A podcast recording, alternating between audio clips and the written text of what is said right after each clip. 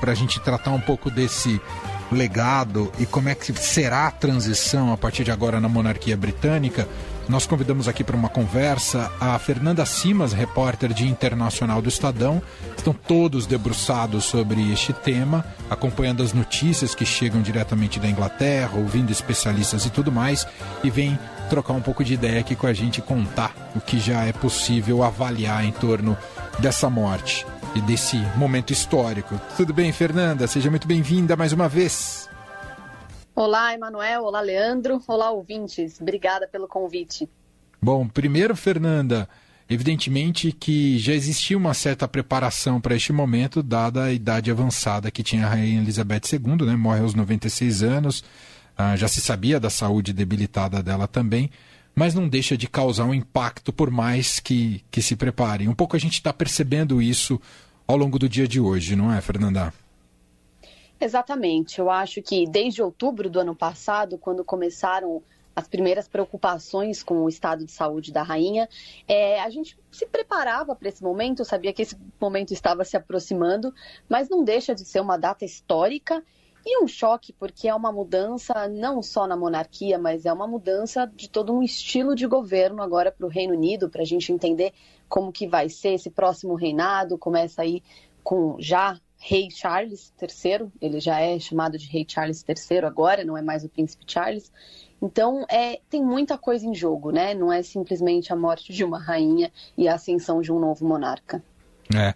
E, bom, e também tem o simbolismo, o significado que a rainha dava à monarquia, a credibilidade que ela dava, tamanha devoção que ela teve a, a esse papel que ela cumpriu é, com bastante intensidade e deu prestígio à monarquia. Você vê, e pelo que você tem acompanhado, você vê a instituição ah, podendo sofrer abalos a partir de agora, sem a presença de uma figura tão gigante como a da rainha, Fernanda?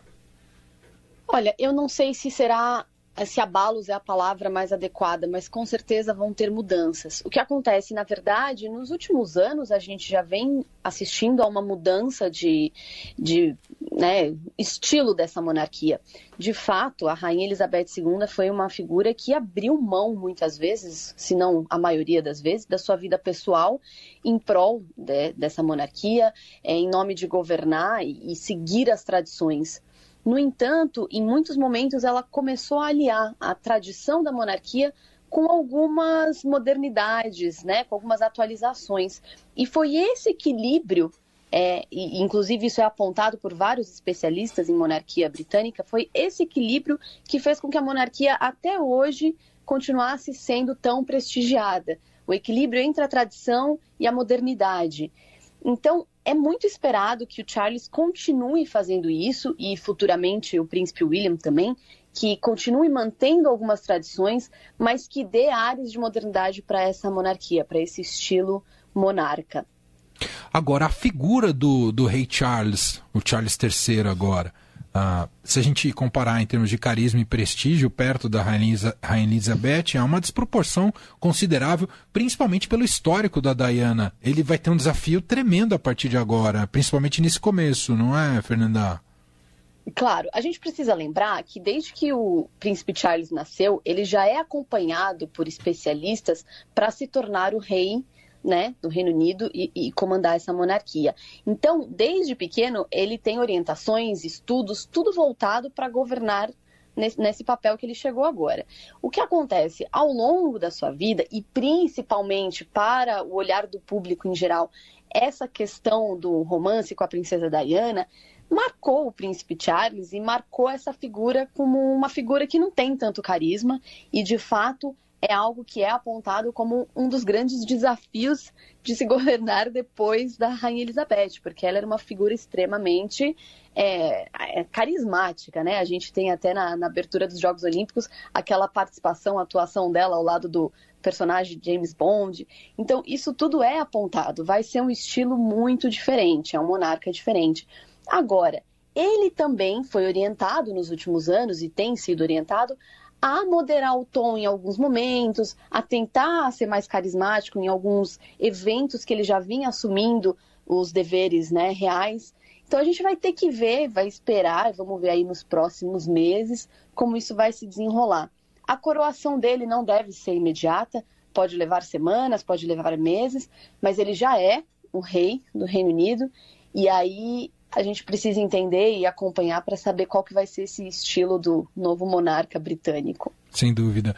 E em relação, Fernanda, aos protocolos, eu sei que também isso já tinha sido tudo muito planejado, mas quais serão os protocolos e solenidades a partir de agora, depois da confirmação da morte da Rainha Elizabeth? O que, que ah, vamos observar ao, ao longo dos próximos dias? Bom, é, o Reino Unido ele tem várias operações preparadas há muitos anos para esse momento.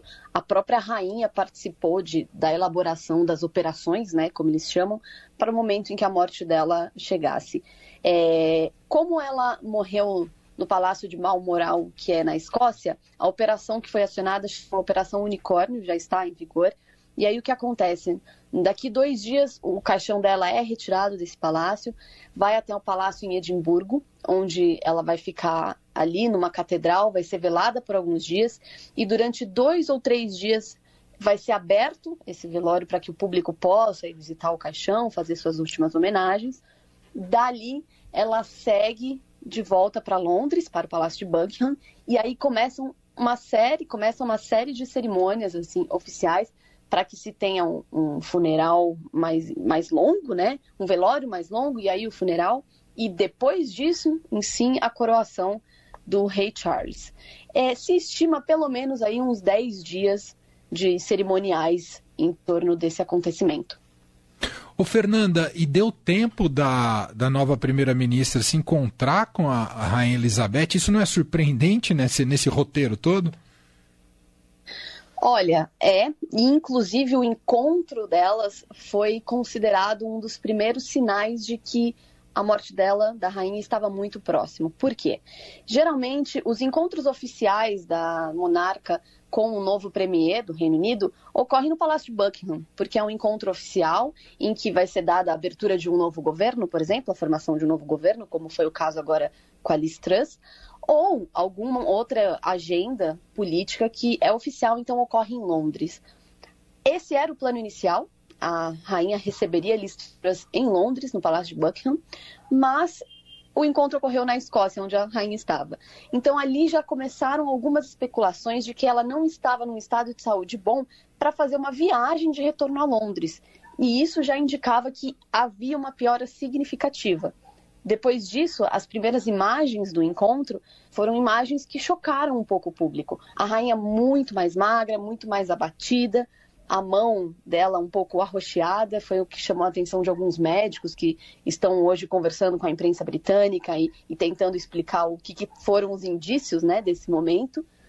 E aí, logo no dia seguinte desse encontro, a rainha cancela uma conferência oficial que seria feita de forma online.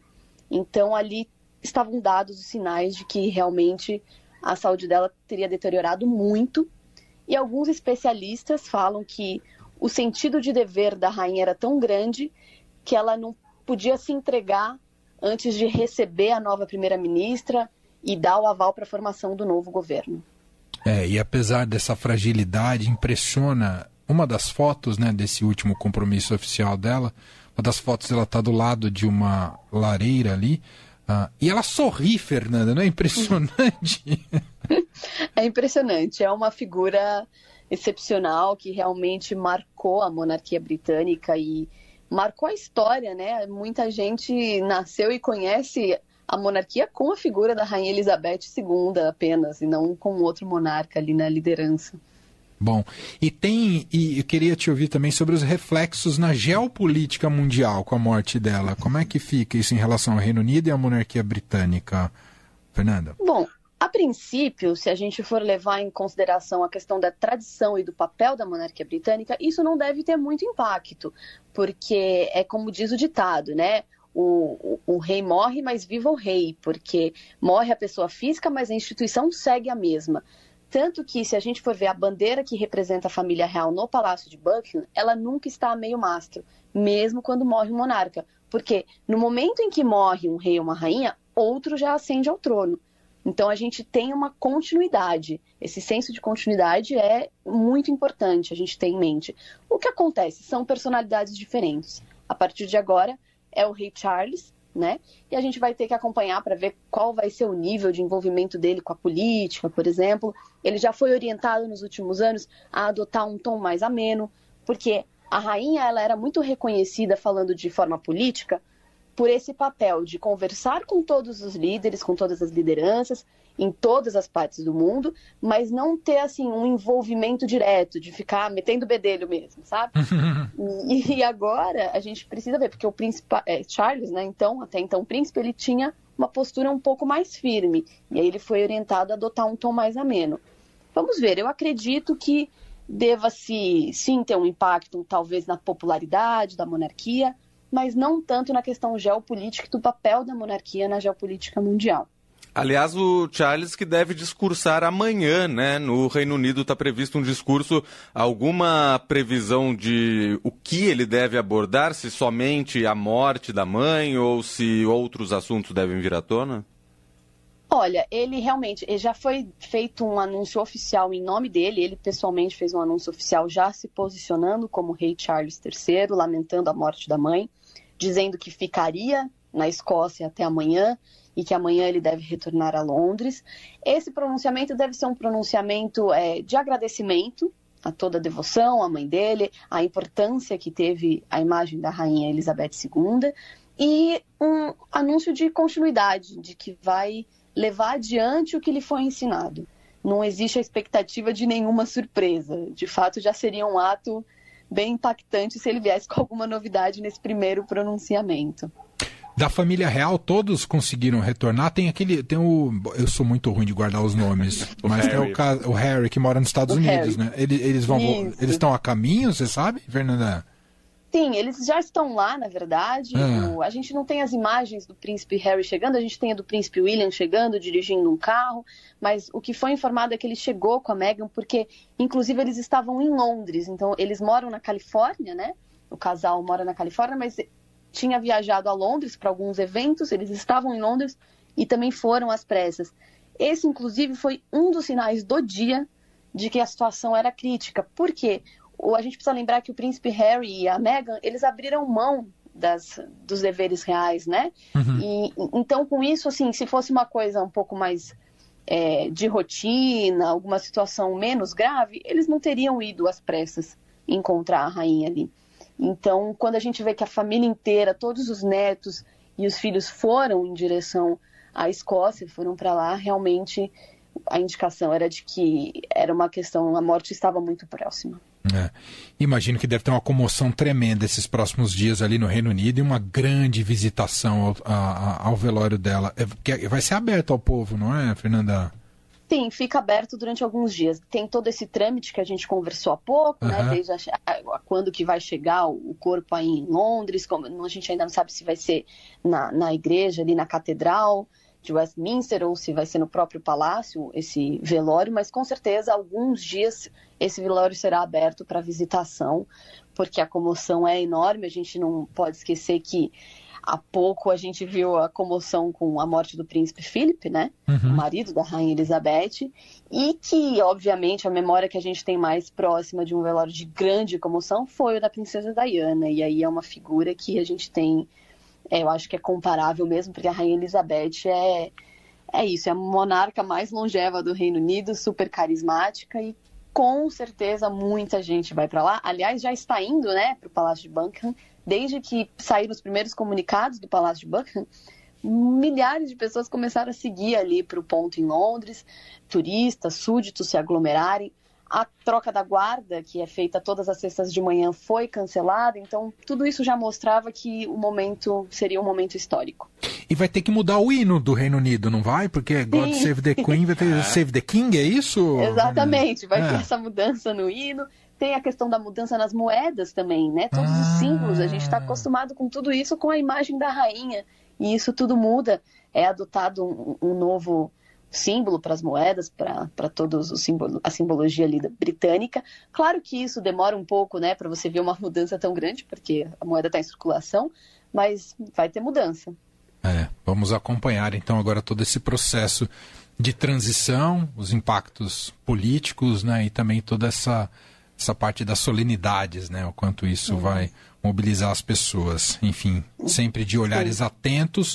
Uh, eu queria recomendar que todo mundo acompanhasse no estadão.com.br, com a editoria de internacional, que está com material muito rico.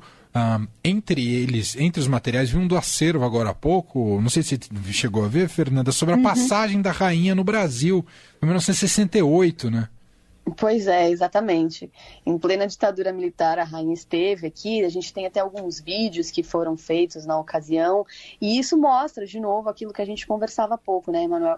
É uma figura política que, independente das relações e ideologias, ela estava fazendo o seu papel ali e cumprindo o seu dever de estar nos lugares. Então, ela visitou muitos lugares de forma histórica. Ela fez uma visita à Irlanda, que foi super histórica, diante da guerra, né, da separação. Foi a primeira monarca a viajar lá após a independência da Irlanda. Então é uma figura que, que realmente marcou a geopolítica mundial. Muito bem. Fernanda Simas, repórter de internacional aqui do Estadão, mais uma vez, gentilmente aqui participando ao vivo do fim de tarde. Foi muito bom. Obrigado, viu, Fernanda? Obrigada. Boa tarde a todos.